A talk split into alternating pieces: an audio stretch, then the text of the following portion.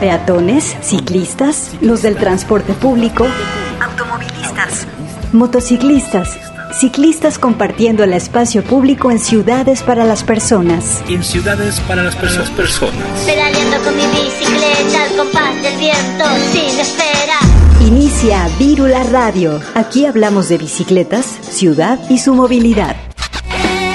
Debatimos, cuestionamos y repensamos el concepto de ciudad y la movilidad. Y la movilidad, la movilidad. Hashtag pedalea con frecuencia. Inicia Vírula Radio.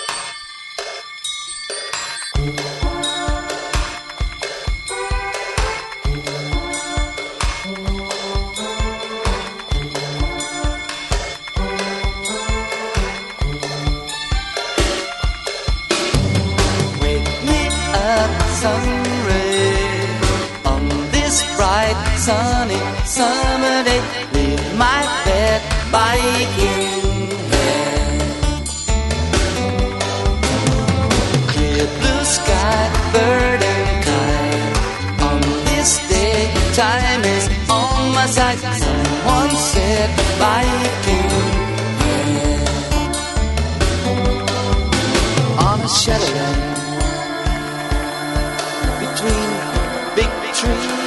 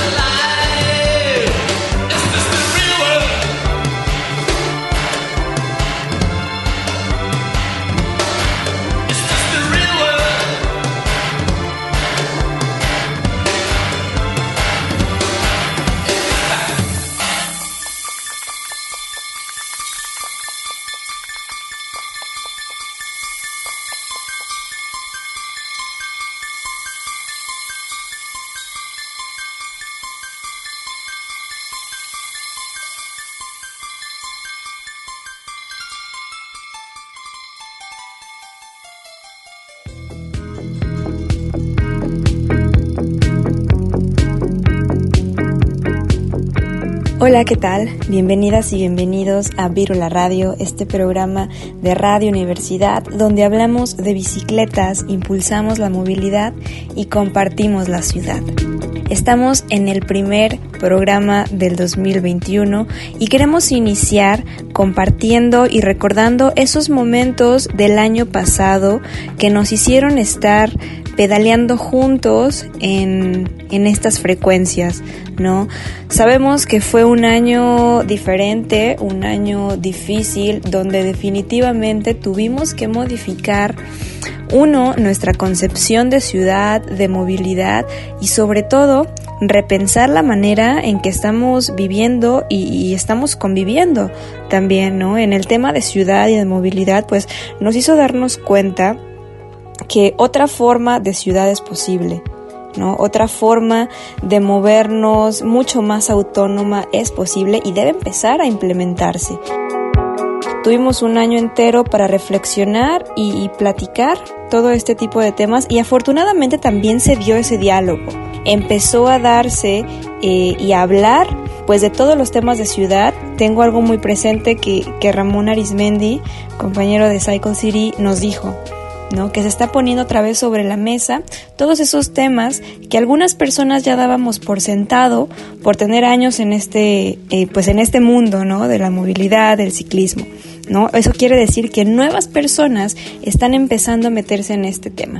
Así que esperemos que sea un año lleno, pues uno, de salud, por supuesto que toda esta situación mejore y sobre todo que empecemos otra vez a retomar el camino que, que teníamos antes en cuanto a temas de movilidad. Así que bueno, este es un tema, este es un programa dedicado a eso, a recordar todo eso que se habló, ¿no? Tenemos programas donde hablamos con colectivos locales de aquí del área metropolitana de Guadalajara, nacionales y también internacionales. Así que quédense con nosotros. Hoy pedaleamos con frecuencia en el 104.3 de FM. Gracias por sintonizar la Vírula Radio. Y también pues un, un, saludo y un abrazo a las personas que nos están escuchando en Puerto Vallarta y en Ocotlán, en la zona ciénega del estado, del estado en la retransmisión del 107.9 de FM y por supuesto también a Viciactiva Radio que por un año más pues nos, nos retransmiten en este, en este país sudamericano. Yo soy Grecia Hernández. En el control operativo y la producción, mi compañero Sebastián Cecillón. Quédense aquí en Vírula Radio. Pedalea con frecuencia en nuestras, redes. Arroba Vírula Radio en, Facebook, Twitter e Instagram. Perfecto, pues soy Elton, de, integrante del colectivo Bicicleta Blanca y también participo con el colectivo Ecologista Jalisco, eh, representándolo en el Observatorio Ciudadano de Movilidad y Transporte del Estado de Jalisco. en el colectivo Bicicleta Blanca abordamos desde el 2009 a la fecha pues la agenda de movilidad, la normalidad que teníamos en el pasado, eh, desde la seguridad vial eh, y específicamente desde la seguridad vial de ciclistas, los ciclistas que ruedan día a día en la ciudad de Guadalajara y que pues lamentablemente pierden la vida rodando en, sus calles. Del 2009 a la fecha hemos documentado la muerte de 260 ciclistas en la ciudad. Eh, y la principal causa de muerte de estos ciclistas es el transporte público, el principal involucrado, con 35% de los casos aproximadamente. Por otro lado, eh, pues en, el, en lo que va de la administración de Enrique Alfaro han muerto 27 ciclistas y pues quisiera ah, pues, abordar esta breve intervención mía inicial eh, pues desde el, quehacer diario de colectivo Bicicleta Blanca, cómo es era la previa normalidad o nuestra normalidad y cómo sería la nueva normalidad eh, en el tema de, movilidad ciclista. Eh, y pues para eso quisiera detallar, ya lo comentaron brevemente Adrián, Carolina, Siboney y Ricardo, sobre pues cómo son las condiciones de movilidad en la ciudad. Es una, el Guadalajara, pues sus condiciones de movilidad eh, ha priorizado durante muchísimos años, muchísimos años el vehículo particular como medio de transporte. Eh, el transporte colectivo eh, ha sufrido y sufre precariedad en muchos temas. el modelo hombre-camión, que está ahorita en una transición al modelo ruta-empresa, pues también ha hecho que el conductor del transporte público sea la principal víctima y después se convierte en victimario de pues la modalidad, la movilidad eh, activa, ¿no? Peatones y ciclistas principalmente. Lo mencionaba, el 35% de los casos o principal involucrado en la muerte de ciclistas es, el transporte público. Eh, también pues tenemos la ciudad, Guadalajara, pues una de las ciudades con peor tráfico en el mundo según un estudio de, pues una empresa de lubricantes Castrol y TomTom, la empresa de GPS, posicionó a Guadalajara hace unos años en un ranking y nos puso en el número 9. También pues tenemos a Guadalajara como una de las ciudades con peor eh, velocidad promedio de América Latina y de las más motorizadas de, América Latina también, ¿no? Y del mundo eh, por, por, habitante. Entonces, pues hace que tengamos, tengamos una ciudad caótica eh, por el exceso de vehículos particulares que habitan y transitan y ocupan y privatizan el espacio público, es decir, sus calles. y pues esa era nuestra normalidad y abordando eh, el punto número dos del artículo que detona esta charla, que nos invitó Yeriel, muchas gracias a Yeriel y al PAP de Movilidad por invitarnos, pues este punto dos eh, menciona que, que, de los aprendizajes que podríamos tener en las enseñanzas del COVID, definitivamente una es que pues tengamos que sacar y desmotorizar a nuestras ciudades, ¿no? Por todos los efectos negativos del uso del carro o también llamadas externalidades y unas de estas externalidades muy importantes que están cuantificadas por el ITDP en Guadalajara por eh, casi 20 mil millones de pesos, los efectos negativos del uso de carro aquí en, la zona metropolitana de Guadalajara. Eh, una muy importante es la seguridad vial o todas las muertes ocasionadas o, discapacidades que dejan eh, los siniestros o atropellamientos o choques ocasionados por los carros, ¿no? Entonces, eh, pues esta nueva normalidad tendría que ser una que, se acelere la agenda de movilidad sustentable, la agenda de movilidad peatonal, ciclista y accesibilidad universal. Eh, y, ya está sucediendo. Esta aceleración la remarco de una manera muy importante en pues esta creación de infraestructura peatonal y ciclista por necesidad eh, para la reactivación de las ciudades alrededor del mundo, ¿no? Y muy específicamente, que ruidajal aquí de, un carro precisamente, eh, y muy específicamente aquí en Guadalajara, eh, pues organizaciones de la sociedad civil han estado impulsando desde hace algunas semanas a través del Observatorio Ciudadano de Movilidad y Transporte Público del Estado de Jalisco la creación de infraestructura peatonal y ciclista emergente en la ciudad el gobierno municipal de Zapopan, el gobierno de, Guadalajara, traen proyectos de creación de infraestructura eh, peatonal y ciclista emergente y distintas organizaciones de la sociedad civil también el día de ayer lanzan un comunicado para eh, como un posicionamiento de que la infraestructura emergente ciclista pues es muy deseable, ¿no? Porque,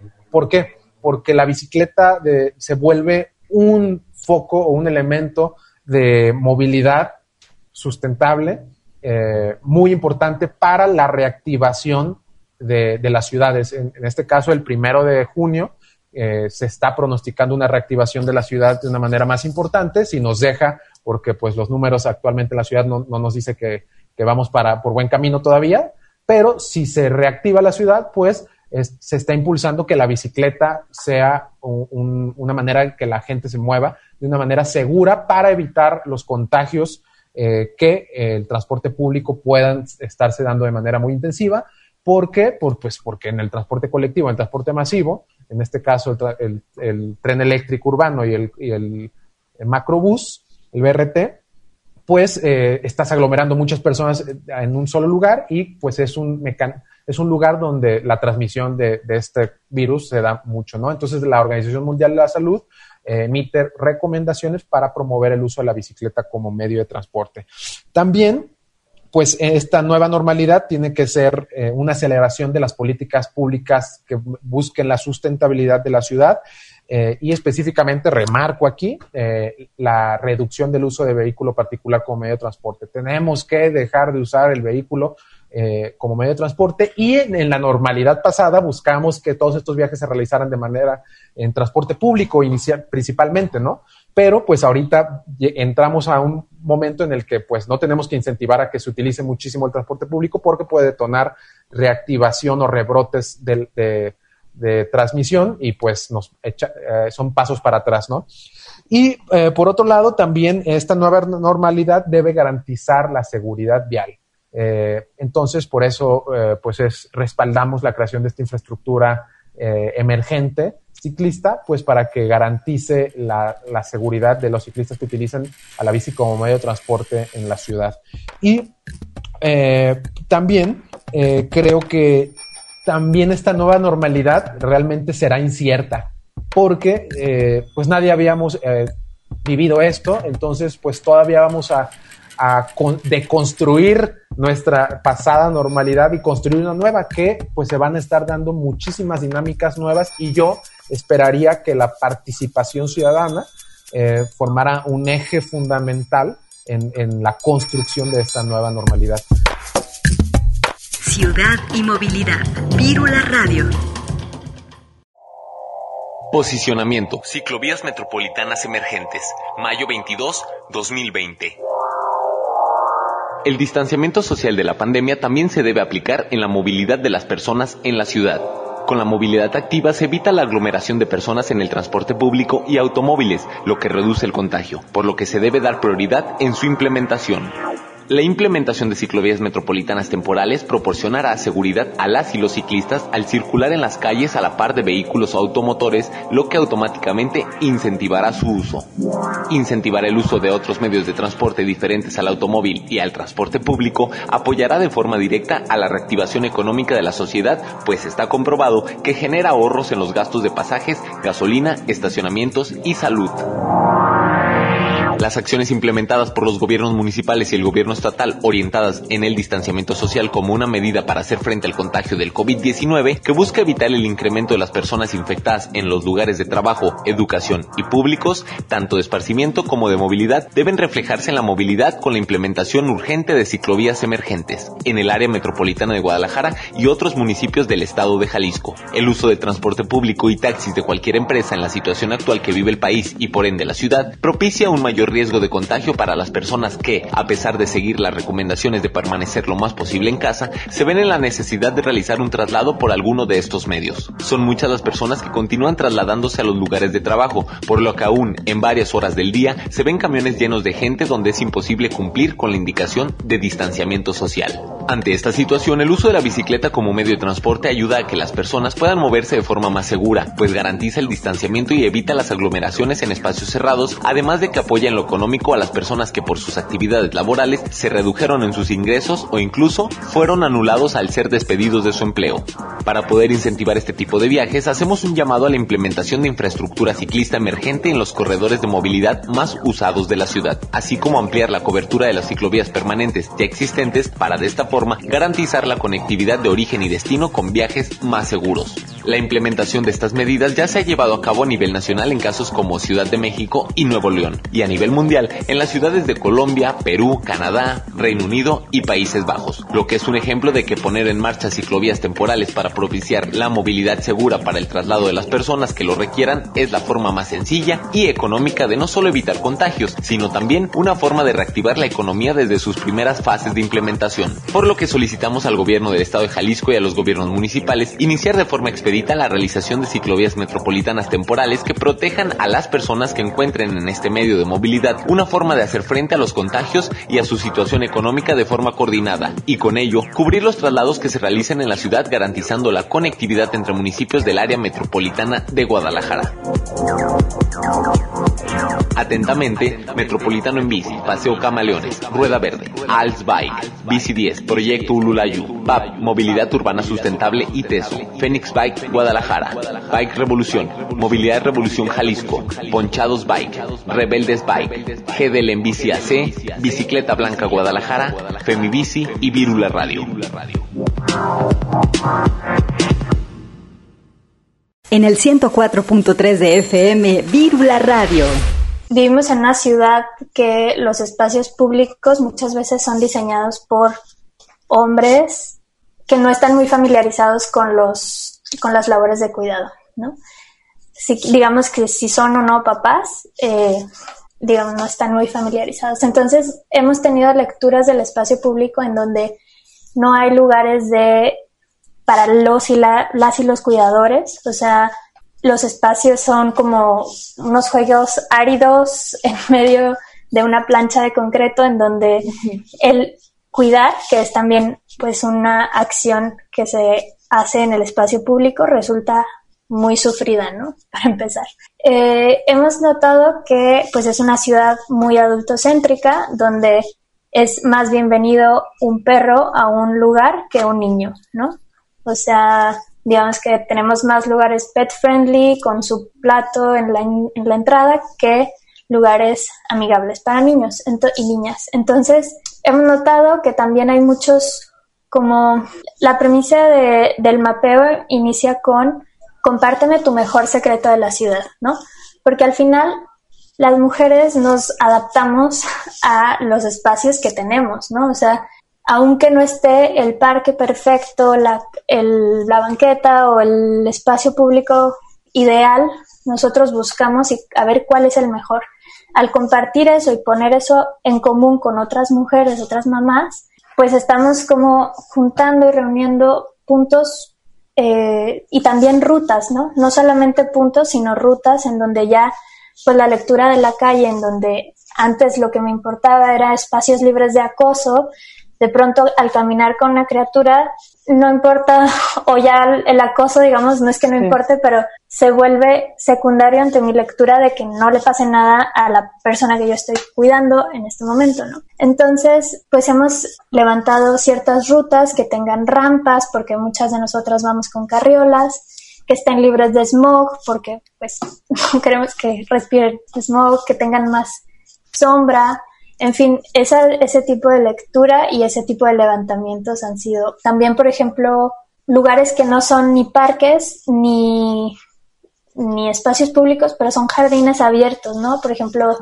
eh, no sé, la Casa Zuno, la Casa Clavijero, que tienen jardines abiertos que no son necesariamente parques ni espacios públicos, pero son espacios posibles para la niñez y maternidades saludables.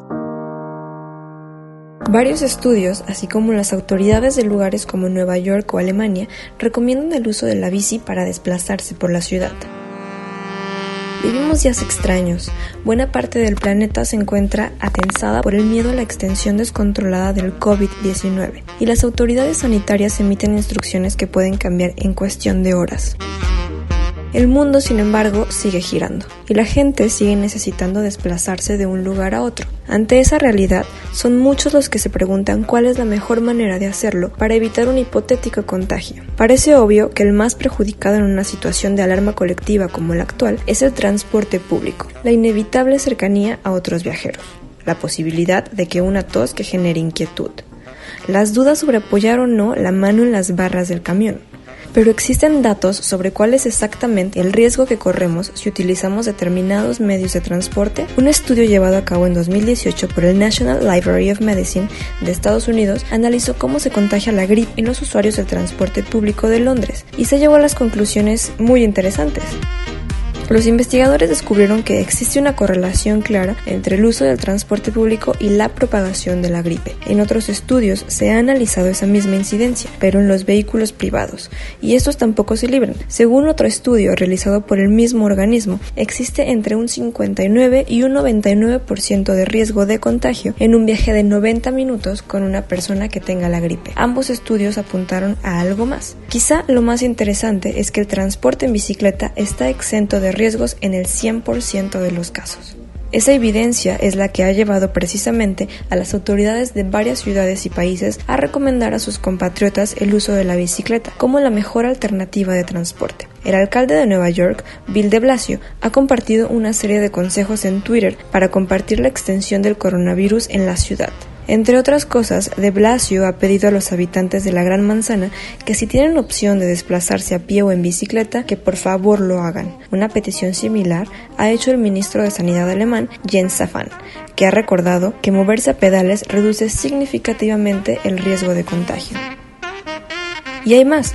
Dure lo que dure la crisis del coronavirus, la realidad es que moverse en bicicleta tiene beneficios claros para el sistema inmunológico. Según un estudio realizado por la Universidad de Birmingham, de cuyas conclusiones se hizo eco hace dos años en el diario británico The Guardian, el ciclismo puede ralentizar los efectos del envejecimiento y rejuvenecer el sistema inmunológico. La clave está en el timo, el sistema linfoide primario especializado del sistema inmunitario.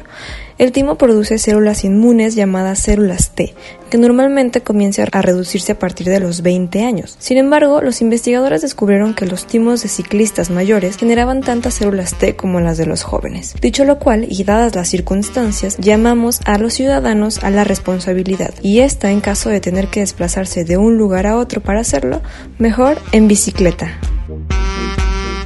Con información de ciclosfera.com. Descubre la ciudad y deja el automóvil. Camina, corre, pedalea, disfruta los espacios públicos. Los espacios públicos. Al aire y en toda la ciudad. la Radio al aire. Y en toda la ciudad.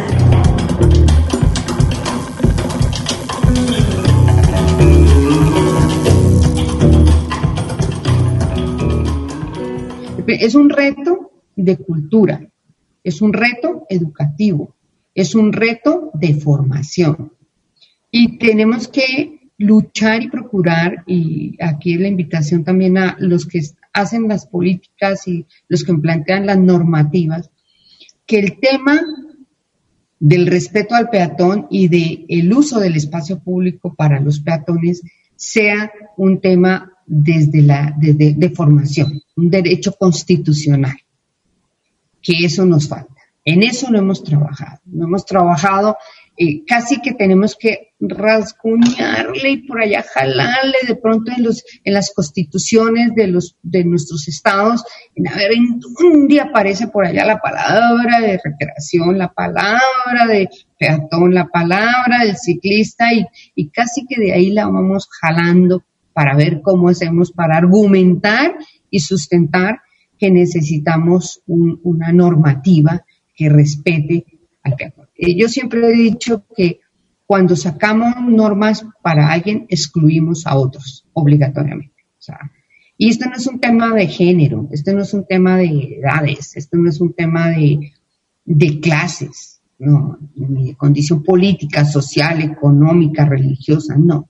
Esto es un tema de derecho humano desde cuando nacemos. Entonces hay que trabajar mucho, ese es un reto que tenemos muy grande y que si bien es cierto se ha trabajado en normativas de infraestructura, del uso del espacio público, de cuánto nos cuesta hasta hoy en día contamos cuántos metros cuadrados de verde nos toca por ciudadano, imagínate, llegamos a ese punto de tener que decir, casi que nos vamos a llegar a un punto entonces también de decir cuántos eh, minutos de TICS le corresponde a cada ciudadano, o sea, cuando es, tú naces con ese derecho como. Entonces creo que ese es un reto que sí. El otro reto que tenemos es hacer ese, esa verdadera gobernanza que tanto hemos promovido, promulgado, eh, propuesto y que muchos de nuestros activistas, no nací en un grupo de activistas, pero conozco muchos que han estado, que están metidos y muchos de ustedes han estado metidos activistas, tienen que ser capaces de hacerlo y es eh, unir esos, esas cuatro elementos importantes en cualquier decisión de gobierno. Porque finalmente, lo que hay allá afuera, el espacio público para podernos mover, la decisión de que exista o no exista, la tiene el gobierno. El 93% de las cosas de cualquier ciudad se resuelven en gobierno. Solo el 7% nos lo aporta la iniciativa privada. En eso estoy de acuerdo contigo, Vanessa. No tenemos que creerle que solo el gobierno es el que puede levantar la mano. El 93% se resuelven en, en, gobierno y solamente el 7% levantamos la mano para que se haga. Entonces es muy poquito la participación. Pero hay un ejercicio de un reto que tenemos que trabajar mucho y es cómo vinculamos la universidad, la iniciativa privada, el gobierno y el ciudadano en ese ejercicio de gobernanza de verdad, verdad. ¿sí? Pero eso tiene que quedar no solamente en la retórica, ni en el, ni en el discurso para que alguien quiera votos o gane adeptos o quiera colgarse la medalla. No, esto es un ejercicio en donde necesitamos normarlo, necesitamos estructurarlo y de tal manera que quede, eh, que quede y que haga parte de la educación de cualquier niño y niña de este mundo, del mundo, porque ya ni siquiera de nuestro país como tal. El otro es vencer todos esos intereses particulares y esos intereses eh, que se van dando con el tiempo o la cuota política. Escuchaba ah, hace antes la conferencia anterior, un compañero decía, eh, me resistí a hablar del tema, quise, dije que no iba a volver a hablar del tema, pero eh, esto es motivante y pues volví a hacerlo. No importa quién lo haga, no importa quién lo diga, lo importante es que se haga. Porque si nos esperamos a que el gobierno lo haga, a que mi vecino lo haga, a que lo haga mi compañero o que en la escuela lo promuevan o que nunca lo vamos a hacer. Alguien lo tiene que hacer. ¿Y quién, ¿Y quién se cuelga la medalla? Tampoco interesa. Lo importante es que se hizo. Muchas de las cosas que ha hecho la humanidad están ahí, Falta con que volvemos a mirar y, están los vestigios y la historia de, Roma, de Grecia, de los países europeos, de todo el tema del espacio público, todo el tema del peatón, ha ido cobrando importancia. Entonces, lamentablemente también tenemos que decirlo, y es que esto es un tema que va de la mano con la arquitectura y el desarrollo urbano. El hablar de peatones también es romper también con el tema de que nuestras construcciones y los desarrollos de nuestras ciudades deben de ser ciudades que estén hechas para la gente, para el ciudadano, ciudades realmente amables y ciudades realmente resilientes. Hay ciudades que hoy en día han quitado una avenida y han recuperado un avión, perdón, una, una vía como tal, una, una, han recuperado un, un río, han recuperado el espacio verde, parques lineales que, sea, que antes eran un río y era algo que estaba abandonado y todo mal utilizado y un foco de infección, hoy se convirtieron en, parques verdes, en parques lineales, en espacios abiertos para caminar. Entonces, ese es como, la, como el reto que tenemos y, y los, y los grupos y todos los que pertenecemos a estos movimientos y que estamos vinculados en este tipo de dinámicas, hay una línea muy delgada entre seguir siendo activista y levantar la mano y protestar sin que me censuren, o me voy para el otro lado y me meto con el gobierno y ya la normativa me come, porque esa es la otra. Cuando estamos de activistas somos muy dados a la pelea, a la batalla, al combate, a la lucha y a levantar la mano porque pues, es que cuando estamos de este lado de como activistas y no tengo ninguna implicación normativa, pues es muy fácil criticar y cuestionarlo. Pero cuando ya me voy al otro lado como agente de gobierno, en donde se toman las decisiones, en donde está el 93% de las soluciones, es donde ya mi postura como activista cambió. Entonces, a mí también eso me ha preocupado, y lo digo con todo el respeto para todos mis compañeros activistas, que cuando estaban en el ámbito activista eran muchísimo más propositivos y muchísimo más multiplicadores de procesos. Cuando, y, y, déjenme decirles que yo lo que, lo que identifico es que el gobierno lo que hizo es eh, Juanita Pérez me está haciendo mucha bulla, está defendiendo el parque, quiere que se arborice, quiere que no sé qué. A Juanita Pérez nos la vamos a traer para acá y la vamos a poner en parques y jardines para que se siente y decida desde ahí y para que vea que a ver si realmente puede poner tantos árboles y puede recuperar tantos ríos como ella dice que se debe de hacer. Cuando la ponen en ese puesto, pues resulta que Juanita ya no es una actora visible. Entonces el gobierno lo que hace es opacarlos y darles lugares para poder eh, equilibrar ese tipo de resistencias que tienen eh, los gobiernos como tal. Y no podemos permitir que eso pase. Ese es un reto que tenemos. No podemos permitir que nos quedemos callados, que, que no hagamos algo que cuando estábamos afuera sí lo hacíamos. Entonces, creo que son todos esos los retos que yo estaría eh, planteando en este momento que tendríamos que trabajar todos en conjunto y no perder el tema del, del juego.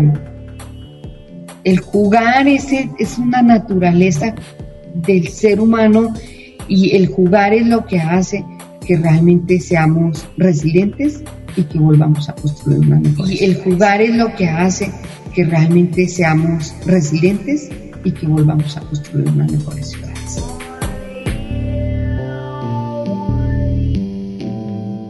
En el 104.3 de FM, Vírula Radio.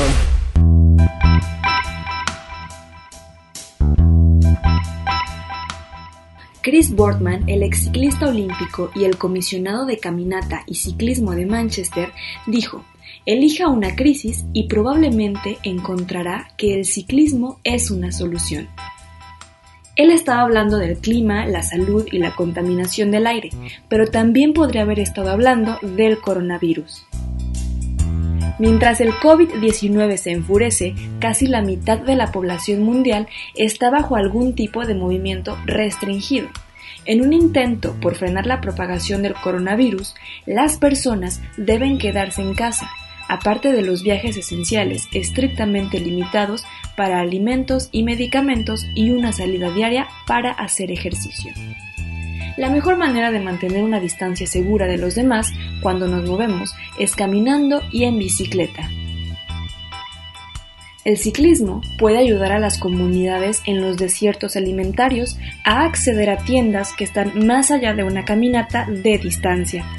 También acelera la entrega de alimentos y medicinas para los hogares sin auto o para aquellos que están en cuarentena en el hogar y ayuda a las personas a evitar viajes en automóvil, reducir la contaminación del aire y liberar el transporte público para aquellos que lo necesitan absolutamente. Para proteger a las personas que realizan viajes esenciales, incluido el personal médico que necesitan ir al trabajo, se podrían construir redes de ciclovías de emergencia de manera rápida y económica, utilizando volardos y varillas temporales fáciles de instalar, como lo hizo la ciudad de Sevilla. Los vecindarios de poco tráfico pueden conectar esas rutas deteniendo a los conductores que usan atajos en calles residenciales con macetas y volardos de baja tecnología mientras permiten a los residentes entrar y salir en bicicleta. Durante la crisis y a medida que la sociedad se recupera, esta red podría mantener a los residentes activos y saludables, donde las restricciones locales lo permitan. También sería de uso gratuito, más valioso que nunca en medio de una interrupción económica global. Una vez que lleguemos al otro lado, las comunidades podrían decidir si mantener la nueva infraestructura o no. Esta no es la primera vez que las ciudades utilizan el ciclismo como una solución de transporte de emergencia. La utilidad de las bicicletas en la recuperación ante desastres se demostró nuevamente después de severos terremotos en la Ciudad de México en 2017 y Tokio en 2011. El gobierno holandés promulgó un programa masivo de construcción de ciclovías que continúa hasta nuestros días. Ahora, casi el 30% de todos los viajes a nivel nacional se realizan en bicicleta y las ciudades incluso están conectadas por autopistas en bicicleta. Al igual que con la crisis del petróleo, los líderes de las ciudades de todo el mundo han respondido de diferentes maneras para mantener a las personas en movimiento durante la emergencia del coronavirus. Es alentador ver a muchos gobiernos reconocer y elevar el valor de la bicicleta, Bogotá, Colombia, está instalando decenas de kilómetros de ciclovías de emergencia para mantener a las personas en movimiento y mejorar el distanciamiento social. La alcaldesa Claudia López describió el ciclismo como una de las alternativas más higiénicas para la prevención del virus. Ciudad de México ahora está considerando un plan similar. En Estados Unidos, los líderes de la ciudad de Nueva York están buscando formas de acomodar a los nuevos conductores y dicen que construirán dos carriles para bicicletas de emergencia para tapar las brechas en la red. E incluso si no están construyendo nueva infraestructura, otros lugares están protegiendo el derecho al ciclo. La semana pasada, el ministro federal de Salud de Alemania recomendó que las personas caminen o vayan en bicicleta al trabajo en lugar de usar el transporte público, ya que los estados de todo el país imponen bloqueos. También se alienta a los residentes de Ámsterdam, que ya son ciclistas ávidos, a que viajen para mantenerse saludables mientras se prohíben las reuniones públicas y se establecen órdenes de distanciamiento social. En Londres, el sistema de bicicletas compartidas de la ciudad ahora es gratuito para los trabajadores de la salud. Por desgracia, no todas las naciones están en el mismo carril. Francia y España, dos naciones europeas más afectadas por el coronavirus, se encuentran en el último campo, prohibiendo el ciclismo recreativo en un intento por contener la propagación del virus. Es por eso que antes del cierre del Reino Unido, más de 80 expertos en transporte y salud pública firmaron una carta pidiendo al gobierno del Reino Unido que permitiera continuar caminando y en bicicleta de manera segura durante la pandemia. Las ciclovías y las rutas peatonales hacen que el transporte sea más resistente y más justo. Son inmunes a los precios del petróleo y bastante resistentes al clima extremo y a los virus no discriminan por ingresos, género o raza. Tienen infinitamente más sentido que las calles bordeadas de aparcamientos privados con subsidio público. Lo que es más, sin ellos tenemos pocas esperanzas de abordar la otra crisis global, el cambio climático. Podría haber algo positivo en la tragedia de esta pandemia, un medio para transformar la forma en que viajamos, limpiar nuestro aire, mejorar nuestra salud y enfrentar la crisis climática. Este texto fue publicado por City Lab, escrito por Laura Laker.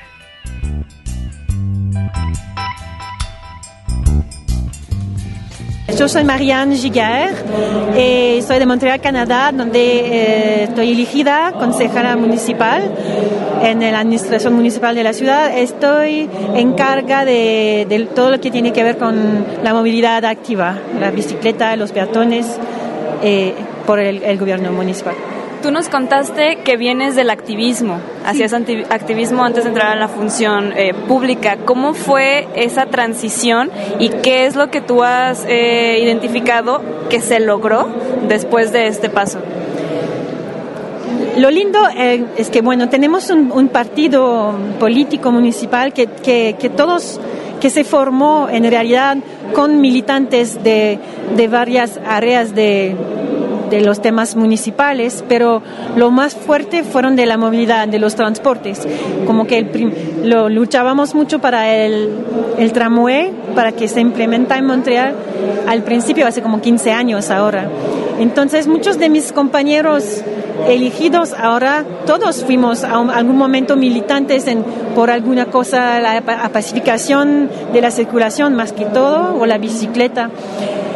Y, esta idea de, transformar nuestra lucha, eh, no tanto transformarla, pero eh, hacer este paso hacia la política muy activa, y fue más o menos natural, porque pensamos, si no podemos cambiar las cosas afuera, tenemos que meternos realmente las manos en, en lo, yo no quiero decir lo sucio, pero a veces para mucha gente se lo toman así porque los políticos y la política no siempre tienen muy buena reputación, no la vamos a decir así, como que se fuera, como decimos, un, lado más, más oscuro de, de, las fuerzas.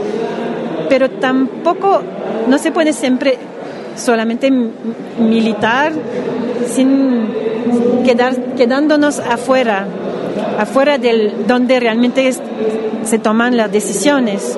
Entonces, fue ahora lo complicado es que unos compañeros que eran que éramos que éramos como que luchábamos digamos juntos ahora me presionan a mí mucho, eh, quieren que las cosas lleguen bien rápido y me dicen que como las cosas no, no, aparecen rápidamente, piensan que ya dejé de ser militantes, piensan, me van a decir que les dejé y que ahora estoy en el poder y que estoy como que ahora les cuido más a los otros intereses y que yo les dejé a ellos.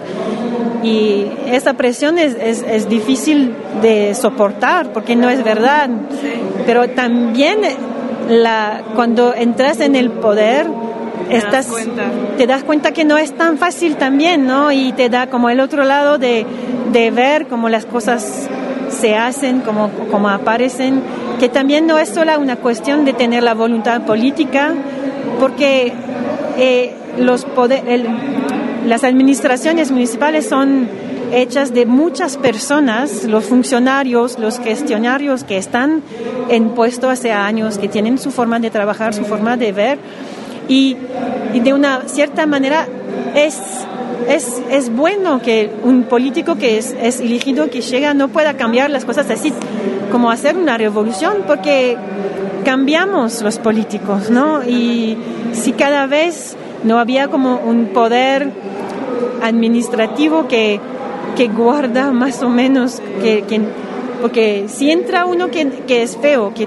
que, no, que quiere eh, este, sacarle las vías, las ciclovías, por ejemplo, está bien que, tenga, que tenga como una zona que, que, que no, que, que esfrena las voluntades políticas a veces.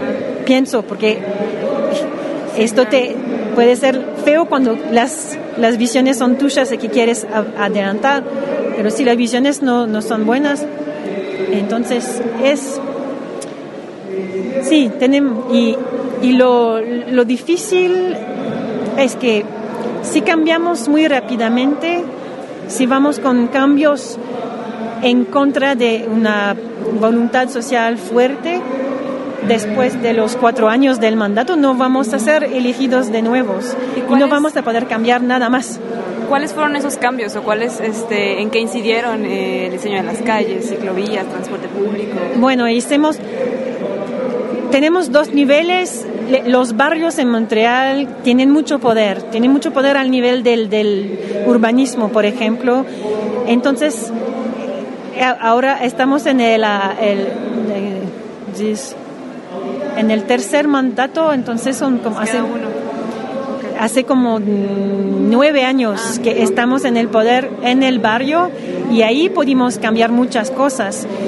Y ahora hace, hace, hace un año que estamos en el poder en la ciudad toda. Y mm, en el barrio pudimos cambiar muchísimas cosas, eh, sacar muchos espacios de, estacionamiento para eh, las banquetas más anchas, muchos árboles para ciclovías también. Es lo que hicimos y, y retirar calles en los parques, eso lo hicimos bastante también, como cerrar completamente una calle con, con las vías, con el estacionamiento para unir dos partes de, unos parques que estaban cruzados por, por calles y fue muy difícil, tuvimos tormentas. Otras cosas que hicimos fue subir los precios del estacionamiento. Para, tanto para los visitantes que para los residentes que tienen que pagar un, un permiso para estacionar en la calle, era muy barato, era en dólares canadienses, cuando llegamos eran como 40 dólares por año, ahora te sale 170 por años que sigue siendo muy barato, ¿no? Porque el espacio público tiene un valor muy grande. y eso fue como una tormenta política grande. Pero estas cosas en el primer mandato, entre 2009 y 2013, y pasamos por, sí, una presión política muy fea y los, los medios principales y se entraron en esta, en esta mm, en, en esta queja, digamos, porque muchos de los periodistas eran los que a, ellos les gustaban pasar por el barrio para evitarse el tráfico, el tránsito de las calles grandes.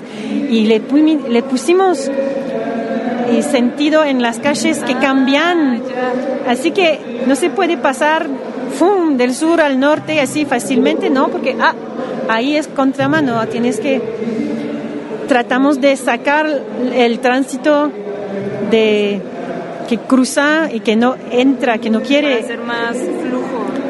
sí, lo, lo, lo, hacemos un tipo de laberinto para que el tránsito de autos se queda sobre las calles grandes, las arterias, para que las, las calles residenciales donde hay la gente, las escuelas, los niños, se quedan más, mucho más pacificadas y bajamos la, velocidad. En la cuestión cultural, ¿cómo les ha ido? ¿Cómo les fue? ¿No? Porque cambiar de una percepción motorizada a una percepción de vivir la ciudad más a escala humana, ¿cómo se vivió esa transición? Más o menos bien.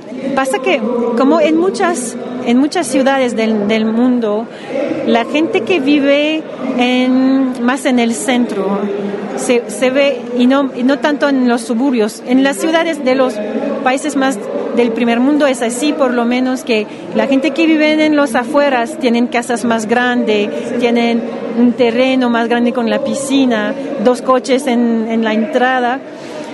Eh, ellos son afuera del centro. La gente que elige que vivir en, el, en los barrios más denso, denso, con una densidad grande, apretado uno con el otro, vivir sin auto, muchas veces son gente que son más progresistas, más, más capaz de entender, querer los cambios. Y por eso pudimos empezar en el barrio nuestro, que es honestamente con muchos estudiantes, artistas, gente más, digamos, de izquierda o progresista.